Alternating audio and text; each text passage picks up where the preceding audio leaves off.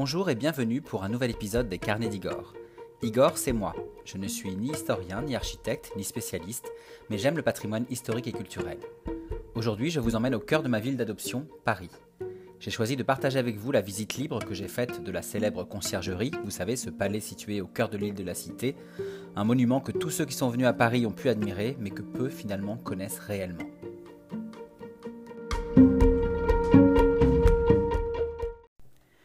Aujourd'hui, nous sommes donc à la conciergerie.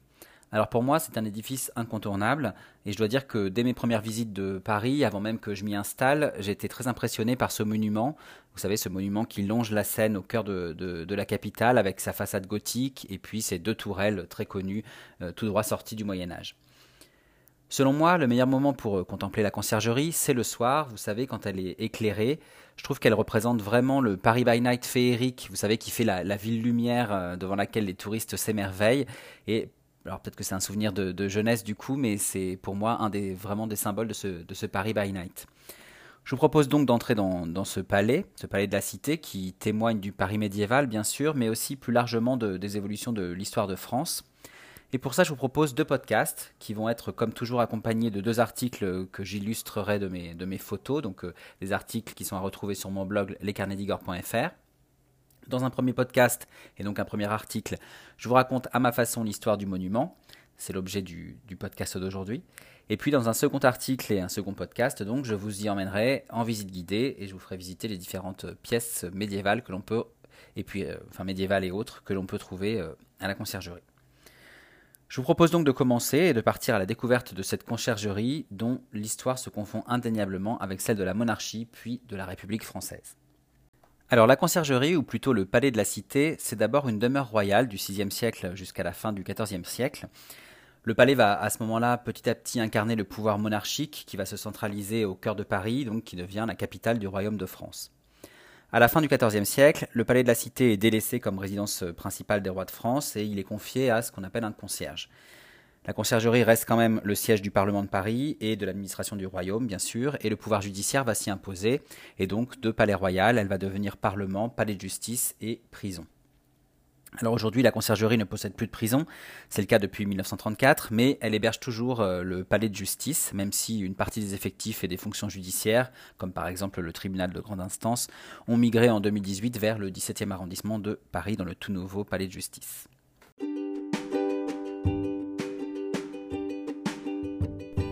Alors après cette courte introduction, laissez-moi sans plus attendre vous raconter l'histoire de ce célèbre palais de la cité, de cette conciergerie souvent bien trop méconnue.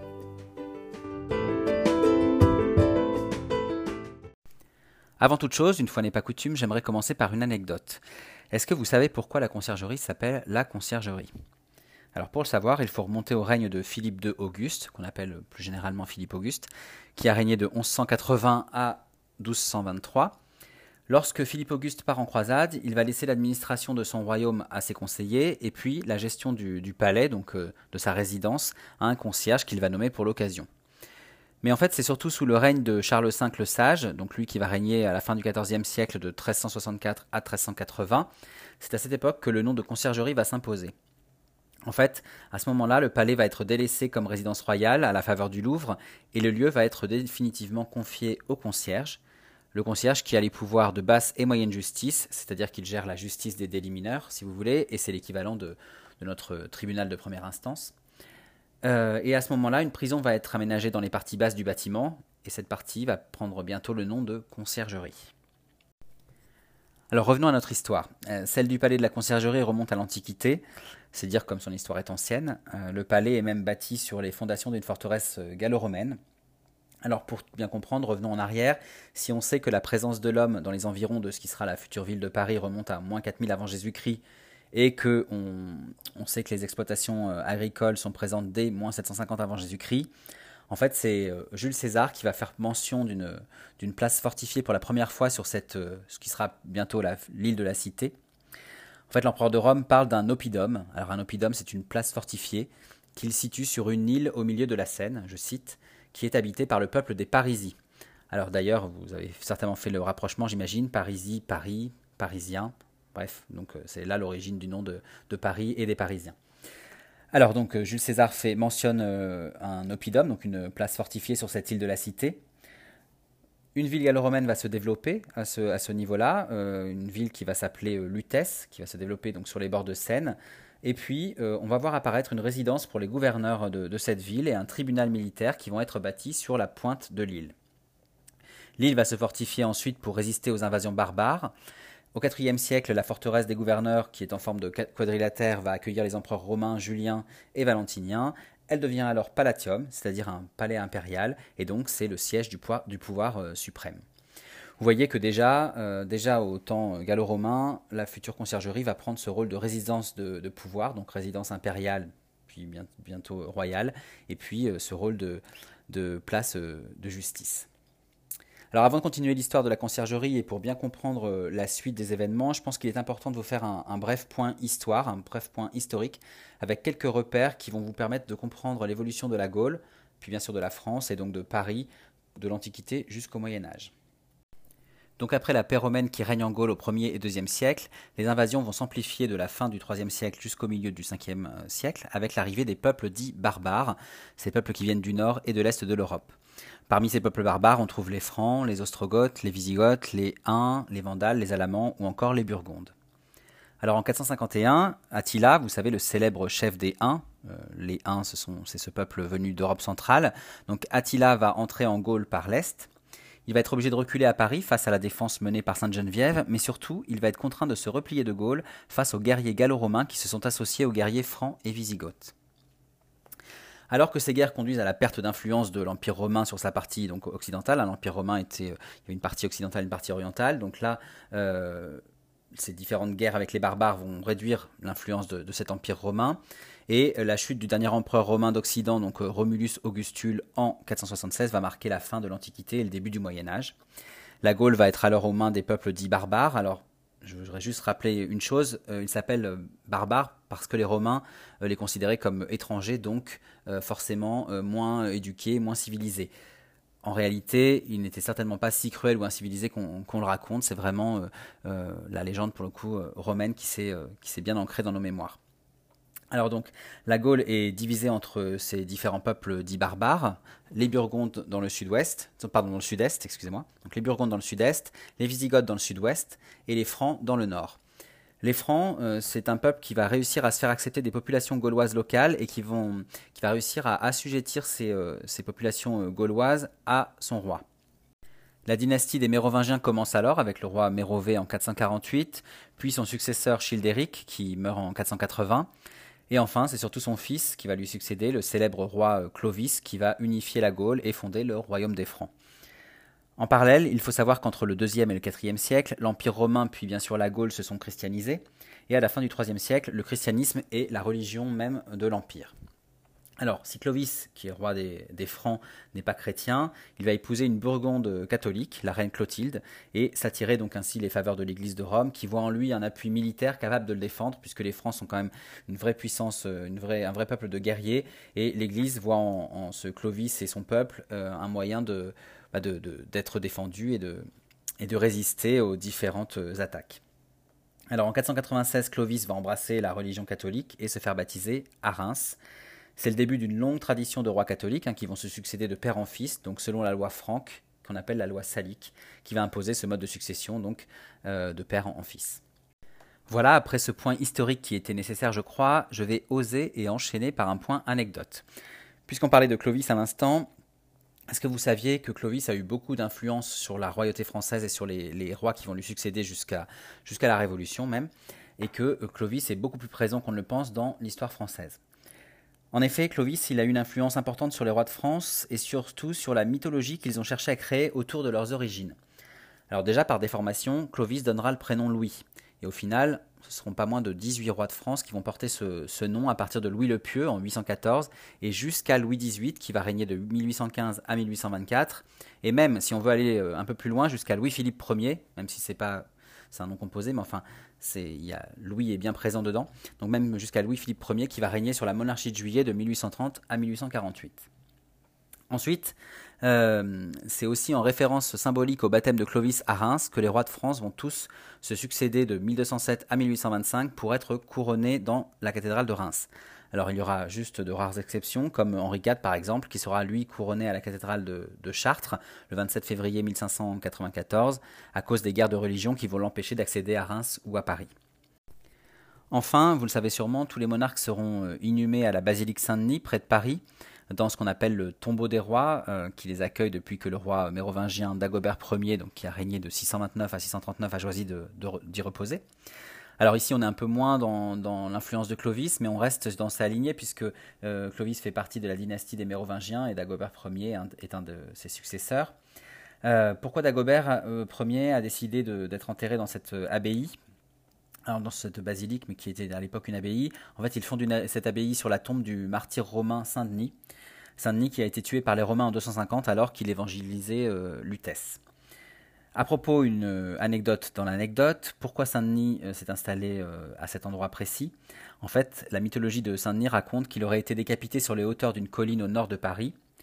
Il aurait alors parcouru plusieurs kilomètres la tête entre les mains avant de tomber mort à l'emplacement de l'actuelle basilique Saint-Denis. Donc c'est là qu'on a décidé de, construire l'abbaye et la basilique.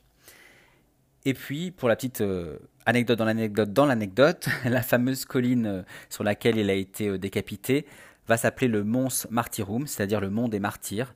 Ce mont des martyrs va devenir au fil du temps Montmartre.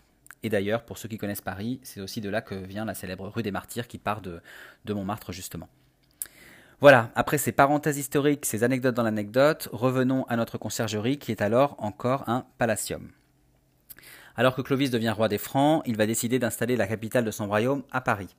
Il va s'installer dans le palais existant, qui va devenir pour la première fois une résidence royale, mais qui va devenir aussi le siège du gouvernement et déjà un tribunal où le roi va rendre la justice. Alors je vous propose d'avancer un peu dans l'histoire. Nous sommes maintenant au milieu du 8e siècle. Les Carolingiens deviennent la dynastie régnante sur le royaume des, Francs, avec Pépin le Bref qui va détrôner le dernier roi mérovingien Childéric III en 751. Euh, Pépin le Bref va être soutenu par l'Église de, Rome et donc sacré roi par le pape. Euh, et donc commence là le, vrai rôle protecteur des rois de France envers l'Église catholique qui va perdurer dans les siècles qui vont, suivre.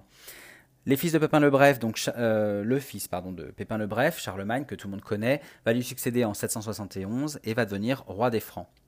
Après une série de conquêtes victorieuses en Europe, il va se faire même sacrer empereur d'Occident à Rome le 25 décembre 800, donc le, le jour de Noël de l'an 800. Cette période est importante parce que le pouvoir royal va se détacher de Paris pour s'installer à Aix-la-Chapelle dans la vallée du Rhin. La conciergerie va donc être délaissée, elle va abriter le comte de Paris, qui est en quelque sorte le préfet de la région, si vous voulez. Et donc il va falloir attendre la fin du Xe siècle. Donc là on était en 800, on est au début du 9e siècle. Il va falloir attendre la fin du Xe siècle et l'arrivée de la nouvelle dynastie régnante des Capétiens pour que le palais parisien, donc ce palais de la cité, retrouve son rôle de résidence royale. En effet, à la fin des années 980, euh, face au déclin de l'Empire carolingien, l'Assemblée des Pères, donc euh, cette assemblée des plus grands seigneurs du, royaume, va élire Hugues Capet comme roi des Francs. Hugues Capet va régner de 987 à 996, mais c'est un roi itinérant, c'est-à-dire qu'il ne séjourne que temporairement au palais de la cité et il va surtout euh, bouger dans son royaume, dans différentes résidences royales. En fait, il va falloir attendre son successeur, son fils Robert de Le Pieux, qui lui va régner de 996 à 1031. Euh, Robert de Lepieux, qui va transformer le palais en une résidence royale moderne. Il va le faire notamment pour sa femme, Constance d'Arles, et il va transformer ce palais de la cité en un palais somptueux avec tout le confort de, l'époque.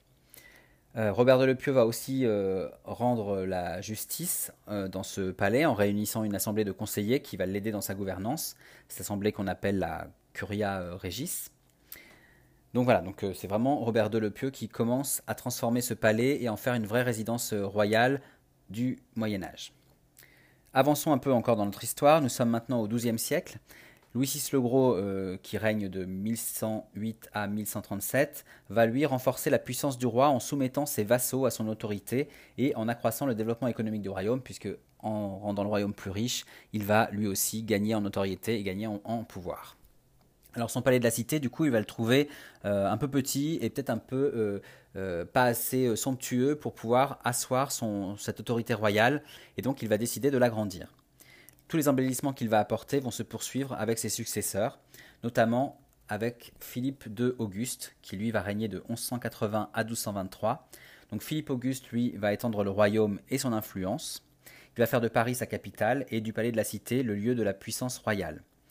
Lorsqu'il part en croisade, comme je vous le disais tout à l'heure, le roi va déléguer l'administration du royaume à ses conseillers et bien sûr le fonctionnement de son palais à un concierge.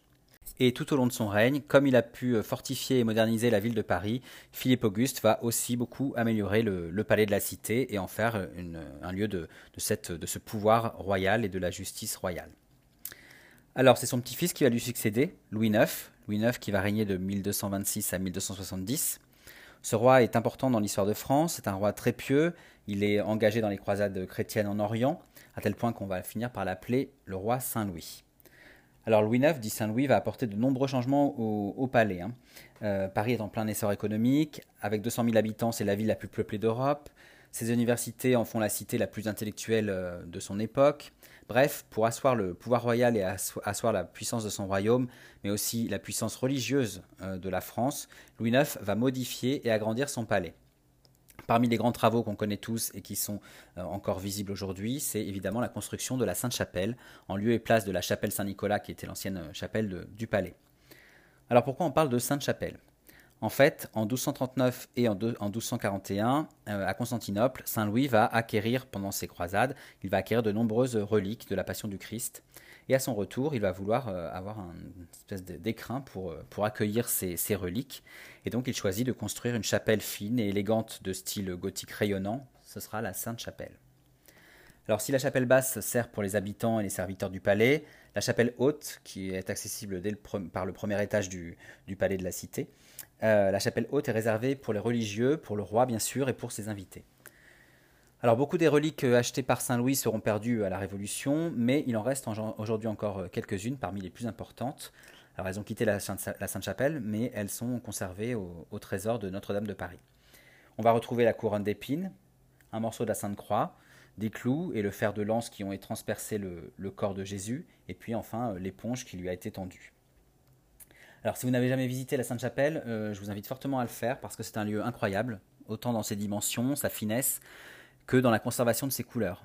C'est vrai que la chapelle, elle est très colorée et je dois dire que c'est pas très habituel dans nos, dans nos églises. Donc euh, franchement, euh, n'hésitez pas. Et je pense que même le, combiné euh, conciergerie et visite de la Sainte-Chapelle s'impose à tous ceux qui, qui, le pourront. Alors continuons notre aventure historique et rendons-nous maintenant à la fin du XIIIe siècle, sous le règne de Philippe le Bel, qui va régner donc lui de 1285 à 1314. Alors la France, à cette époque, elle se transforme, elle, euh, étend son influence, elle, étend s'enrichit. Le palais de la cité, euh, aux yeux de Philippe le Bel, n'est plus assez grand et luxueux pour représenter justement cette euh, puissance du royaume. Et donc, le roi va choisir d'en faire un lieu de prestige en, en, le, en le, modernisant, en l'agrandissant. Il va en faire un symbole du pouvoir royal et le miroir de sa majesté et le miroir de la puissance royale. Petite, euh, petite parenthèse, mais on est 500 ans avant Louis XIV et vous voyez que déjà on commence à sentir l'importance de la représentation, l'importance de la mise en scène du pouvoir pour affirmer la légitimité du, roi. Alors les transformations esthétiques du palais euh, voulues par euh, Philippe le Bel vont s'accompagner d'évolutions fonctionnelles. Des évolutions qui vont parachever la centralisation de la monarchie au sein de ce palais en accueillant de nouveaux organes du pouvoir, le pouvoir judiciaire avec le Parlement, le pouvoir financier avec la Chambre des comptes et le pouvoir politique avec le Conseil du roi. Donc sous l'impulsion de Philippe le Bel, la superficie du palais finalement va tripler. Alors je ne vous détaille pas tout ici parce que quand je vais vous raconter ma visite, je vais évoquer euh, cette évolution architecturale. Mais Philippe le Bel fait du palais la plus belle demeure royale d'Europe, d'où il peut régner grâce à un appareil d'État entièrement renouvelé. Quand il euh, décède, euh, ses fils vont lui succéder, mais malheureusement ils ne laisseront pas d'héritier homme. Donc la couronne de France va être transmise à une branche cadette des Capétiens. Donc c'est la fin de la dynastie des Capétiens et c'est le début du règne des Valois en 1328. Ces Valois sont confrontés à la guerre de Cent Ans contre l'Angleterre. Alors même s'ils attellent à, encore agrandir le, palais, ils vont quand même peu le transformer euh, face justement aux, coups et, aux, aux, problèmes causés, aux difficultés causées par cette guerre de Cent Ans. Alors avançons un peu, nous sommes en 1358, juste avant le règne du futur Charles V le Sage, euh, alors qu'il n'est encore que dauphin, ce futur Charles V, qui va régner lui de 1364 à 1380, eh bien il va assister à la révolte des bourgeois à Paris. Cette révolte des bourgeois, elle est conduite par le prévôt des marchands. Euh, vous savez, le prévôt des marchands, c'est un peu l'ancêtre de notre maire euh, de Paris. Donc ce prévôt des, marchands qui s'appelle Étienne Marcel, Donc là encore, je pense que ce nom vous dit quelque chose. Quand euh, vous êtes euh, parisien, vous connaissez bien la rue Étienne Marcel. Et puis, si vous faites attention, sur le, côté de l'hôtel de ville, vous avez une statue de ce prévôt des marchands, donc d'Étienne Marcel. Donc les bourgeois vont s'insurger, ils vont s'insurger contre l'augmentation des prélèvements fiscaux que le pouvoir royal leur impose. Et donc Charles V, qui est donc encore dauphin, enfin le futur Charles V, va être marqué par l'assassinat des maréchaux de Normandie et de Champagne qui va survenir pendant cette, cette révolte, et surtout ces assassinats vont avoir lieu dans l'enceinte même de son palais de la Cité. Et donc quand il va accéder au trône, Charles V, eh bien, il va choisir de quitter cette résidence royale qui, l'a marqué, qui l'a marqué par son insécurité. Il va quitter cette résidence royale pour gagner le Louvre, qui a été réaménagé et qui est beaucoup plus sûr. C'est donc là la fin du palais de la Cité comme euh, résidence royale, même si le palais va garder un rôle important, il va garder un rôle d'affirmation du pouvoir royal à travers les grandes cérémonies et les réceptions qui s'y tiennent encore, notamment pour accueillir par exemple des ambassadeurs étrangers ou, des dirigeants. Euh, le palais va garder ce rôle d'affirmation du pouvoir royal aussi par sa magnificence, puisque Charles V ne le délaisse pas complètement, il l'a délaissé en tant que résidence, mais en tout cas il le garde comme un, symbole de sa, majesté, de sa puissance. Euh, C'était un des plus beaux palais d'Europe, donc il va continuer à l'entretenir, à l'embellir. On va y installer par exemple la première horloge publique de Paris. Euh, c'est un bien très luxueux euh, pour l'époque, hein, et cette horloge qu'on peut encore observer sur la tour carrée du palais. Je vous invite à, le faire d'ailleurs. Elle est euh, magnifique, elle est euh, tout en dorure, tout en couleur. c'est vraiment quelque chose de très luxueux pour l'époque. Donc vous voyez que là, Charles V veut encore se servir de son palais pour affirmer son pouvoir et sa magnificence. Et puis, il va aussi, dans, dans un autre style. Il va aussi réaménager les jardins qui vont être somptueusement restaurés. Ces jardins qui se, trouvaient à l'époque euh, là où on trouve aujourd'hui la, place Dauphine, donc pas, très loin du palais de la Cité. Donc vous voyez que Charles V continue à euh, faire de ce palais euh, un lieu du pouvoir et un lieu de, la magnificence de son règne. Mais alors le plus important, c'est que le palais de la Cité, au-delà d'être un lieu magnifique, il va rester le siège du Parlement et il va rester le lieu de l'administration du royaume. Donc ça reste un, lieu important politiquement pour le royaume de France. C'est à cette époque d'ailleurs que le lieu va être définitivement confié au concierge, hein, comme je vous le disais en introduction, ce concierge qui a les pouvoirs de basse et moyenne justice, c'est-à-dire euh, qui a les pouvoirs euh, sur la justice des délits mineurs. Une prison va être installée dans les parties basses du palais, cette partie basse qui bientôt va être connue sous le nom de la conciergerie. Alors avançons encore dans l'histoire. Nous sommes au XVIIe siècle maintenant, sous le règne de la dynastie des Bourbons, donc cette dynastie euh, qui commence avec Henri IV. Alors je vous rappelle, Henri IV, il a été roi de Navarre de 1572 à 1610. 1572, c'est la date à laquelle il épouse la fille de Henri II, qui est alors euh, euh, roi de France, Marguerite de Valois. Hein, qui sera la future reine Margot. Et puis ensuite, en 1589, il devient euh, roi de France, euh, lorsque le dernier euh, des Valois, Henri III, le frère de, Marguerite, donc, décède sans héritier. Donc Henri IV, qui va régner de 1589 à 1610, il va beaucoup transformer les abords de la conciergerie. Les jardins vont être remplacés par la place Dauphine, comme je vous le disais tout à l'heure. Donc cette place Dauphine qui va être construite en l'honneur du dauphin, le fils d'Henri IV, donc le futur Louis XIII. Et puis Henri IV, il va demander la construction d'un nouveau pont, le Pont Neuf. À ce propos, j'ai envie de vous proposer une petite anecdote sur le Pont Neuf. Est-ce que vous saviez que ce Pont Neuf n'est pas si neuf en réalité? Eh bien oui, parce que le Pont Neuf, c'est même le plus ancien des ponts de Paris existant encore aujourd'hui. Il est commencé en 1578, donc à la fin du XVIe siècle, et il est fini au début du XVIIe, euh, en 1604. Il est entièrement réalisé en pierre à la demande d'Henri IV ce qui en fait une vraie euh, révolution puisque à l'époque les ponts étaient plutôt en bois, ils étaient donc plus fragiles, alors que le pont neuf lui va montrer une vraie résistance. La preuve c'est qu'il est encore là. Alors l'autre nouveauté de, ce pont neuf c'est qu'il est aussi quasiment nu. Il faut savoir qu'en règle générale les ponts accueillaient des habitations et des commerces, à tel point d'ailleurs que quand on était dessus on ne voyait euh, à peine la Seine.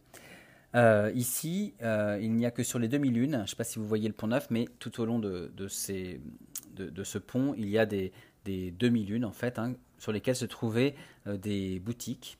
Il y avait quelques arracheurs de dents aussi, donc euh, l'ancêtre de nos dentistes, ou encore des battleurs, euh, des, des, artistes, des saltimbanques, etc. Mais quand on traversait vraiment ce, pont, on voyait la Seine, ce qui était une grande nouveauté pour l'époque. Un autre avantage pour les passants, c'est que tout au long de la traversée de ce pont, qui fait quand même 280 mètres de long et 30 mètres de large, on trouve de larges trottoirs, ce qui permettait aux passants de pouvoir marcher sans être euh, euh, écrasés ou en tout cas embêté par les, nombreux véhicules ou les, chevaux qui circulaient sur les ponts. En fait, c'est l'ensemble de toutes ces nouveautés, donc euh, la, pierre, euh, la nudité du pont, euh, les larges trottoirs, qui fait que on a donné à ce pont le nom de Pont Neuf dès 1636. Donc vous voyez, ça fait un moment que ce pont est neuf finalement. Voilà pour la petite anecdote autour du Pont Neuf. Je pense que c'est intéressant de le faire parce que c'est un pont qui est quand même emblématique de Paris et on ne sait pas toujours, on ne connaît pas toujours bien son histoire. Mais revenons quand même à la conciergerie puisque c'est de ce bâtiment qu'il s'agit, dont il s'agit aujourd'hui. Alors, la conciergerie va subir deux incendies en 1618 et en 1776. Le premier, donc au XVIIe siècle, en 1618, va entraîner la, reconstruction par l'architecte Salomon de Brosse de la grande salle du palais. Il va y installer des voûtes en pierre pour éviter justement que, les incendies puissent se propager euh, dans le futur. Cette grande salle, en fait, elle est située, euh, je vous en ai pas encore parlé parce que je vous en parlerai plus au moment où je ferai la visite du château, mais du palais, pardon. Mais euh, cette grande salle, elle est située au premier étage du palais de la Cité. Elle avait été créée par Philippe le Bel pour accueillir la cour et les grandes réceptions. Malheureusement, cette grande salle, évidemment, n'existe plus, puisque au, premier étage, vous avez le palais de justice maintenant. Et donc, je, vous en, dirai plus au, moment où on visitera la, conciergerie. Mais effectivement, c'était euh, vraiment la salle emblématique de, ce palais de la Cité au Moyen Âge. Le second incendie de 1776, il va lui conduire à la reconstruction et à la modernisation d'une partie du palais, notamment des prisons. On va créer le quartier des femmes, notamment dans ces prisons. Mais aussi d'un point de vue architectural, cet incendie va provoquer la réalisation de nouvelles façades néoclassiques, donc un style évidemment euh, qu'on retrouve euh, au XVIIIe siècle. Alors justement, restons au XVIIIe siècle. Le Parlement de Paris, qui siège donc à la Conciergerie toujours, va régulièrement contester les choix du gouvernement et des rois de France, ce qui va évidemment leur déplaire. D'ailleurs, euh, Louis XIII, en conséquence, va interdire au Parlement d'accéder aux affaires de l'État. Et puis Louis XIV, lui, afin d'éviter les blocages, il va décider de systématiquement enregistrer les textes émis par son gouvernement avant même qu'ils ne soient lus, validés ou contestés par le Parlement. En fait, le roi Soleil agit ici en réaction à la fronde qu'il a connue plus jeune. Vous savez, cette, euh, la fronde, c'est cette période entre 1648 et 1653, durant laquelle une partie de la noblesse va profiter que le royaume soit sous la régence d'Anne d'Autriche, donc Anne d'Autriche, la mère du futur Louis XIV, qui lui est trop jeune pour régner. Donc la noblesse va profiter de cette euh, régence pour s'opposer au pouvoir royal et va même risquer de, détrôner le futur roi. Louis XIV ne va pas oublier, donc il va, euh, il va bon, je ne vais pas tout détailler, mais il va, évidemment construire Versailles pour, euh, pouvoir contrôler euh, la noblesse, et puis euh, il va agir ici contre le Parlement pour éviter justement que, d'autres personnes que lui puissent agir dans la gouvernance de, l'État. Alors voilà, toutes ces actions pour brider le, pouvoir du Parlement de Paris ne vont pas empêcher ce Parlement de s'opposer ouvertement à la monarchie absolue sous Louis XV. Euh, le Parlement va même empêcher Louis XV euh, de, mener un certain nombre de réformes hein, qu'il va proposer. Enfin, finalement, c'est surtout sous Louis XVI que le Parlement va s'opposer le plus fortement au pouvoir royal, bien sûr, en déclarant illégal un édit royal sur les emprunts en 1787. Cette décision, elle est importante parce qu'elle aura pour conséquence la convocation des États généraux en 1789. Euh, ces États généraux vont être convoqués donc pour tenter de sauver les finances du royaume, et de là va découler toute la révolution. Donc la révolution est en marche à ce moment-là.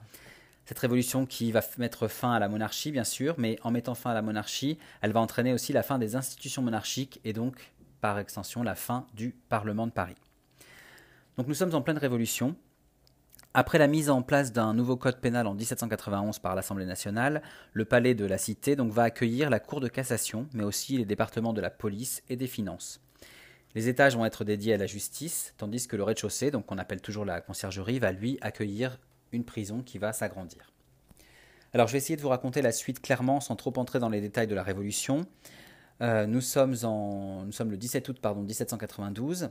Un tribunal extraordinaire va être créé pour juger les crimes commis lors de l'invasion du palais des Tuileries le 10 août. Vous savez que le 10 août 1792, euh, euh, le palais des Tuileries où se trouve la famille royale va être envahi par le peuple. cette invasion va provoquer donc la chute de la monarchie, hein, je vous le rappelle. Et donc un tribunal extraordinaire va être euh, créé pour euh, juger justement euh, les crimes qui ont été commis à cette époque, à ce moment-là. La France va entrer en République le 21 septembre 1792, mais à peine la République est-elle proclamée que des bruits courent que on organiserait une contre-révolution dans les prisons. On raconte aussi que dans certaines villes de province, des soulèvements royalistes populaires vont, ont, lieu en réaction à la mort du, roi Louis XVI le 21 janvier 1793. Et donc, en réaction à toute ces, cette peur en fait de la contre-révolution, cette peur euh, de, oui, d'atteinte aux libertés et, à, la République. Et eh bien, en réaction à tout ça, le 10 mars 1793, le tribunal criminel extraordinaire de Paris est créé au sein du palais de la Cité, donc au sein de notre palais. Ce tribunal, on le connaît beaucoup plus sous le nom de tribunal révolutionnaire. Alors ensuite, rapidement, euh, un état d'exception est instauré face à l'invasion de troupes étrangères et face à la guerre civile. Hein, on est dans une période où euh, les troupes étrangères vont essayer de, s'attaquer, à la France pour essayer de rétablir la monarchie d'une part, et puis à l'intérieur de, la France, comme je vous l'ai expliqué, il y a des contre-révolutionnaires et des révolutionnaires, donc une guerre civile qui, euh, qui s'installe. La période qui va commencer alors et qui va durer entre le printemps 1793 et le printemps 1795, c'est ce qu'on va appeler plus tard la période de la terreur. Durant cette période de terreur, on va juger et condamner sans concession les ennemis de la liberté et de la révolution. Les accusés qui meurent souvent sous le couperet de la guillotine, même si au final plus d'un tiers des condamnés vont heureusement pour eux échapper euh, à, cette euh, décapitation. En fait, la terreur va bien porter son nom, surtout euh, à partir de 1793, quand on va élargir la cible des personnes menaçantes pour la République à ce qu'on appelle les gens suspects.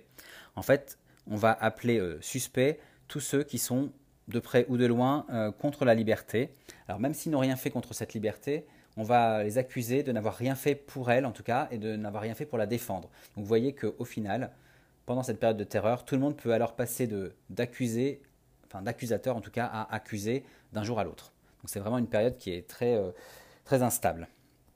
En tout cas, vous l'aurez compris, pendant cette période de révolution, la conciergerie et le tribunal révolutionnaire, c'est là qu'il faut être, c'est là que tout se joue. Au printemps 1794, d'ailleurs, jusqu'à 600 hommes et femmes sont enfermés dans la conciergerie. D'ailleurs, on appelle la conciergerie l'enfer des vivants. Alors là, c'est une référence à la Bastille, qu'on appelait comme ça juste avant sa démolition. Vous savez que je vous rappelle rien quand je vous dis que la Bastille a été prise le 14 juillet 1789. Alors maintenant, je vous propose un petit point histoire autour de la prisonnière la plus célèbre de la conciergerie. Je veux parler de Marie-Antoinette. Vous le savez certainement, s'il y a bien une personne emblématique de la conciergerie et du tribunal révolutionnaire, c'est bien la dernière reine de France, donc Marie-Antoinette, femme de Louis XVI. Faisons un petit retour en arrière. Nous sommes donc le 10 août 1792, je vous en ai parlé, à l'instigation entre autres de Danton, le palais des Tuileries est envahi par le peuple parisien. La résidence royale est prise, l'Assemblée nationale vote la déchéance du roi le soir même, et dès le 13 août, Louis XVI est incarcéré à la prison du Temple avec sa femme Marie-Antoinette, son fils Louis-Charles, donc le dauphin de France, Marie-Thérèse, sa fille, et puis sa sœur, la sœur de Louis XVI, Madame Élisabeth. La famille royale va vivre un vrai calvaire au temple. Le roi, la reine et leurs enfants vont être régulièrement humiliés, ils vont être surveillés non-stop, ils vont être hébergés dans des conditions déplorables, et même à la fin de leur incarcération, ils seront tous séparés les uns des autres. Finalement, le 21 septembre 1792, la République est proclamée. L'ex-roi Louis XVI va être jugé entre le 10 et le 26 décembre 1792. Et le verdict, tombe le 20 janvier 1793. Accusé de haute trahison, Louis XVI est condamné à mourir sur l'échafaud dès le lendemain. Il meurt donc le 21 janvier 1793 à 10h22 sur la place de la Révolution, cette place qui n'est autre que l'ancienne place Louis XV et qui va devenir dès 1795 la place de la Concorde, le nom qu'on connaît évidemment euh, aujourd'hui encore. Alors après la mort du roi, Marie-Antoinette, qui est toujours en vie, va concentrer toutes les haines des révolutionnaires et du peuple, hein, bien sûr. Ils vont dénoncer cette étrangère, cette Autrichienne que l'on décrit comme insensible aux difficultés des Français. On la juge responsable des mauvaises finances de la France. D'ailleurs, on l'appelle même Madame Déficit. On l'a dit traître et prête à tout pour euh, vendre la France aux armées étrangères contre-révolutionnaires. Et donc, dans la nuit du 1er au 2 août 1793, elle va être transférée à la conciergerie en vue de son procès, puisque le roi donc, a été jugé euh, en décembre 1792. La reine, c'est à son tour d'être jugée, et elle, elle est enfermée à la conciergerie. Elle loge dans une cellule qui est aménagée pour elle, qui une cellule qui va donner sur la cour des femmes. Mais au bout d'un moment, pour éviter tout complot ou toute évasion, elle est en permanence surveillée, euh, surveillée à vue hein, par deux gendarmes, elle n'a pas un moment d'intimité. Et rapidement, alors qu'un projet d'évasion va échouer et que d'autres projets seraient en préparation, on va l'installer dans une cellule beaucoup moins accessible où elle va rester là 44 jours. Son procès commence le 3 octobre 1793 devant le tribunal révolutionnaire. Il y aura trois chefs d'accusation principaux collusion avec l'Autriche, dépenses excessives et opposition à la révolution. Ces avocats sont Claude euh, Chauveau, pardon, Chauveau-Lagarde et Guillaume-Alexandre Tronçon du Coudray. Ces avocats sont des avocats euh, réputés. Le seul problème, c'est qu'ils n'auront que deux jours pour se préparer à ce, procès, et ce qui va bien sûr ne pas euh, aider Marie-Antoinette à être défendue correctement. Parmi toutes les accusations faites à Marie-Antoinette, il y en a une qui va révolter la salle et qui va avoir l'effet inverse de, ce que, de celui escompté par les accusateurs. En fait, on veut intenter à l'image de Marie-Antoinette, et pour cela, on va l'accuser de relations incestueuses avec son fils.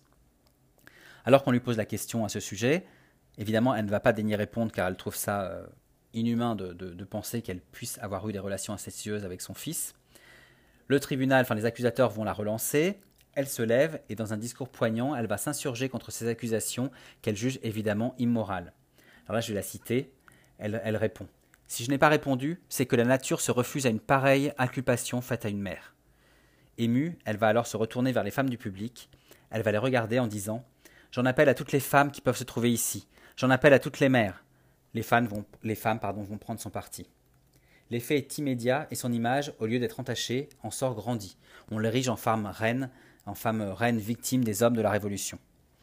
Finalement, elle sera quand même condamnée, évidemment, euh, comme tout le monde le sait, elle sera condamnée à mort par décapitation.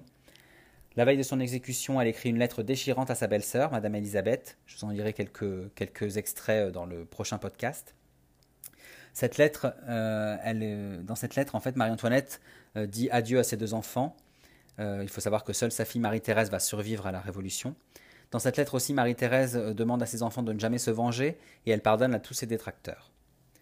Le 16 octobre 1793, à 10h du matin, on lui lit sa sentence, on lui coupe les cheveux, on l'habille d'une simple chemise blanche et elle monte dans une simple charrette, les mains liées dans le dos par le célèbre bourreau Samson. Pour Louis XVI, on avait accepté qu'il soit en habit et qu'il soit transporté en carrosse. Pour Marie-Antoinette, on ne fait aucune concession. Le comédien Gramont va suivre le cortège. Il est payé pour insulter Marie-Antoinette et pour haranguer la foule tout au long du trajet jusqu'à la place de la Révolution. Pourtant, on dit que, à son passage, parfois beaucoup, euh, beaucoup de personnes ôtèrent leur chapeau et baissèrent la tête en signe de respect. Le trajet va durer près de deux heures. Pour ceux qui connaissent Paris, euh, la conciergerie et la place de la Concorde, c'est pas très loin. Hein. C'est juste qu'effectivement, on va faire exprès de, faire durer ce trajet pour qu'elle se fasse insulter, pour que les gens puissent euh, la huer sur son passage. À midi, elle va finir par arriver près de l'échafaud. Et là, dernier euh, signe de, royauté, on va dire, de, sa majesté, on raconte qu'en montant sur l'échafaud, elle va marcher sur le pied du bourreau, et puis elle va s'excuser en disant poliment Monsieur, je vous demande pardon, je ne l'ai pas fait exprès. Finalement, elle monte quand même sur la guillotine. À 12h15, l'ancienne reine n'est plus et les cris de Vive la République retentissent. Marie-Antoinette et Louis XVI sont ensuite enterrés dans une fosse commune au cimetière de la Madeleine, un cimetière qui n'existe plus aujourd'hui et qui se trouvait le long de l'actuel boulevard Haussmann. Leurs restes seront transférés à Saint-Denis, à l'abbaye donc euh, à la, basilique de Saint-Denis, quand Louis XVIII, le frère de Louis XVI, va monter sur le trône hein, sous la Restauration en 1815.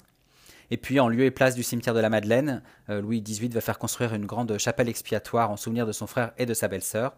Ce sera l'occasion, je l'ai visité il n'y a pas longtemps, ce sera l'occasion d'un prochain euh, podcast d'ailleurs.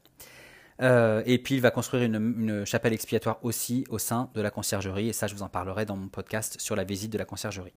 Voilà, après cette longue parenthèse, revenons à l'histoire du palais. Donc nous sommes en 1794, les répressions sont de moins en moins populaires et les responsables de ce qu'on appelle la, dérive révolutionnaire vont être jugés et condamnés. Robespierre est exécuté le 28 juillet 1794. Antoine Fouquet-Tinville, qui est accusateur public, c'est-à-dire qu'il est chargé de piloter l'instruction des dossiers du tribunal révolutionnaire et de représenter l'intérêt public, eh bien Antoine Fouquet-Tinville va être exécuté, lui, le 7 mai 1795, et avec lui, le tribunal révolutionnaire va s'arrêter. Le 22 août 1795, la Convention nationale va voter une nouvelle constitution. C'est la fin de la terreur et c'est la fin du rôle révolutionnaire de la conciergerie. Après la Révolution, le palais va conserver sa fonction judiciaire.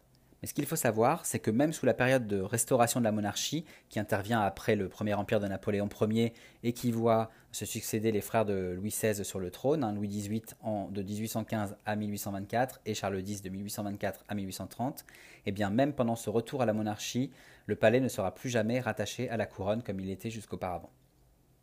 Sous la Restauration, la conciergerie au rez-de-chaussée devient un lieu de mémoire royaliste. L'architecte père va ériger une chapelle expiatoire en lieu et place de la cellule qui a accueilli Marie-Antoinette. On va y trouver aussi des, reliques de la reine et puis des objets rappelant le passé monarchique de la France. mais la conciergerie va demeurer quand même une prison. Elle va être rénovée régulièrement pour plus de salubrité, et que ce soit sous le premier empire de Napoléon Ier, donc 1804-1814, que ce soit à la Restauration, 1814-1830, ou encore sous la monarchie de juillet de Louis-Philippe Ier, 1830-1848, les personnalités menaçantes pour l'ordre public, enfin en tout cas les personnalités qu'on considère comme étant menaçantes pour euh, l'ordre public, vont être incarcérées à la conciergerie.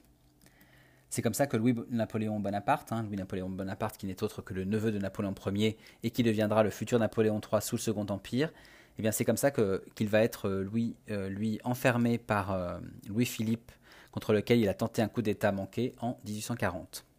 Il sera donc enfermé à la conciergerie. À partir de 1847, le palais de justice est agrandi par les architectes Étienne Théodore Domé et Joseph Louis Duc.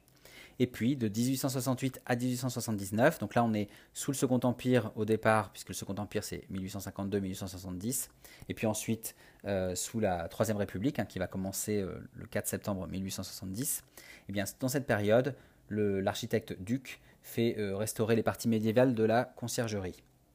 Malheureusement, le palais sera incendié par la commune le 24 mai 1871, et puis il sera reconstruit toujours par Duc et puis Honoré Domé, un autre euh, architecte. Euh, il sera construit dans un style néoclassique, hein, le style qui était, déjà euh, présent avant l'incendie. En 1888, la Cour de cassation est achevée. La prison du palais tourne toujours hein, à la fin du XIXe siècle et au début du XXe siècle, même si la concurrence de nouveaux établissements carcéraux comme la prison de la santé va devenir plus importante et va donner moins d'importance euh, à, la conciergerie comme euh, prison. En 1862, la conciergerie est classée au monument historique. Elle est en partie ouverte au public en, 1914 pardon, et elle devient un lieu de patrimoine sous le palais de justice qui lui fonctionne toujours. En fait, vous avez la configuration qu'on a actuellement, c'est-à-dire le palais de justice dans les étages, donc un palais fonctionnel, et puis euh, au rez-de-chaussée, cette conciergerie qui est devenue un, monument historique dans lequel on va raconter euh, toute l'histoire de l'incarcération, de la justice et du, Paris euh, et de la France médiévale. En 1989, pour le bicentenaire de la Révolution, donc là c'est beaucoup plus récent, hein, euh, la conciergerie est rénovée. Elle va inaugurer des salles consacrées à la Révolution française. Donc il y a ce musée consacré euh, à la Révolution française. Je vous en parlerai aussi dans le prochain podcast. Et aujourd'hui, la conciergerie euh, est visitable comme un, témoin d'un palais médiéval, ce qui est assez rare sur, à Paris. Et puis elle accueille des expositions éphémères, comme la superbe exposition sur Marie-Antoinette que j'ai pu voir euh, en 2019, qui, euh, qui voilà, qui donc toujours des expositions sur le thème bien sûr souvent de la Révolution ou, de, ou du Moyen Âge.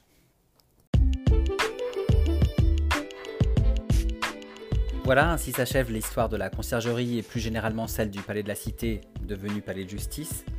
Je vous donne rendez-vous, comme je vous le disais, dans un second article et un second podcast pour pénétrer cette fois dans la conciergerie et m'accompagner pour une visite guidée des lieux. D'ici là, n'hésitez pas à consulter mon blog, hein, à vous connecter à mes comptes Facebook et Instagram ou encore à découvrir ma toute nouvelle chaîne YouTube pour euh, entrer dans de nouveaux lieux d'histoire et de culture, mais aussi pour suivre mes actualités à travers mes photos et puis diverses anecdotes que je peux publier régulièrement. Alors avant de vous laisser, comme d'habitude, je vais vous faire un petit point sur euh, et vous donner mon, avis sur cette visite. Alors évidemment, je vous en dirai plus dans l'article dédié, hein, mais euh, la conciergerie, vous le savez, c'est pour moi un incontournable. Euh, un incontournable pour les amateurs d'histoire de France, bien sûr, mais aussi pour ceux qui veulent mieux connaître Paris, car c'est un élément central de, de la capitale, un élément central de son histoire. Vous aurez aussi compris que je recommande donc de faire cette visite. Euh, surtout qu'elle n'est pas très longue au final, et qu'elle permet de mieux comprendre le rôle et le fonctionnement d'un palais royal médiéval, hein, ce qui est assez rare dans la capitale, mais aussi euh, elle permet de comprendre l'histoire et l'évolution de notre justice, ce qui est quelque chose qu'on ne connaît pas forcément et qui, là ici, est très bien expliqué et très intéressant. Euh, cette visite permet aussi, bien sûr, de mieux connaître la période de la Révolution française, donc une période qui est fondatrice de notre République. effectivement, je pense que ça, c'est un des points essentiels de, la visite de la conciergerie. Au niveau des informations pratiques, donc la conciergerie, c'est au cœur de Paris, donc elle est accessible via le métro, par les stations Pont-Neuf, Châtelet ou Cité, par exemple, ou même par le bus, ou à pied. Enfin voilà, elle est vraiment très bien située. Tous les détails pratiques sont sur le site de la conciergerie qui est très bien fait pour ça. Euh, voilà, après je voulais juste citer quelques sources qui m'ont beaucoup aidé à écrire cet article après ma visite, puisque là je n'ai pas fait une visite guidée avec, euh, un guide, hein, je l'ai fait euh, en visite libre, donc j'ai dû me faire aider quand même de quelques sources pour pouvoir remettre en ordre toute l'histoire de ce, de ce palais. Donc il y a les textes du prospectus, bien sûr, qui est remis à l'entrée de la conciergerie, qui est assez concis et assez complet, qui permet vraiment d'avoir un, aperçu général très rapide de cette histoire. Euh, le guide de visite qui s'appelle La conciergerie Parler de Cité aux éditions du patrimoine que j'ai acheté à la boutique du monument et que, qui est vraiment vraiment très bien fait et là il est complet au possible. Euh, et puis un livre que j'aime beaucoup et qui me sert beaucoup dans mes podcasts qui s'appelle L'histoire de France qui a été écrit par Aurélien Fayet aux éditions Erol Pratique. C'est un ouvrage que je recommande parce qu'il est, il est, alors il n'est pas du tout romancé. Hein. c'est un ouvrage qui, qui permet de comprendre rapidement les grandes étapes de l'histoire de France et quand j'ai un doute, euh, euh, je m'y réfère régulièrement.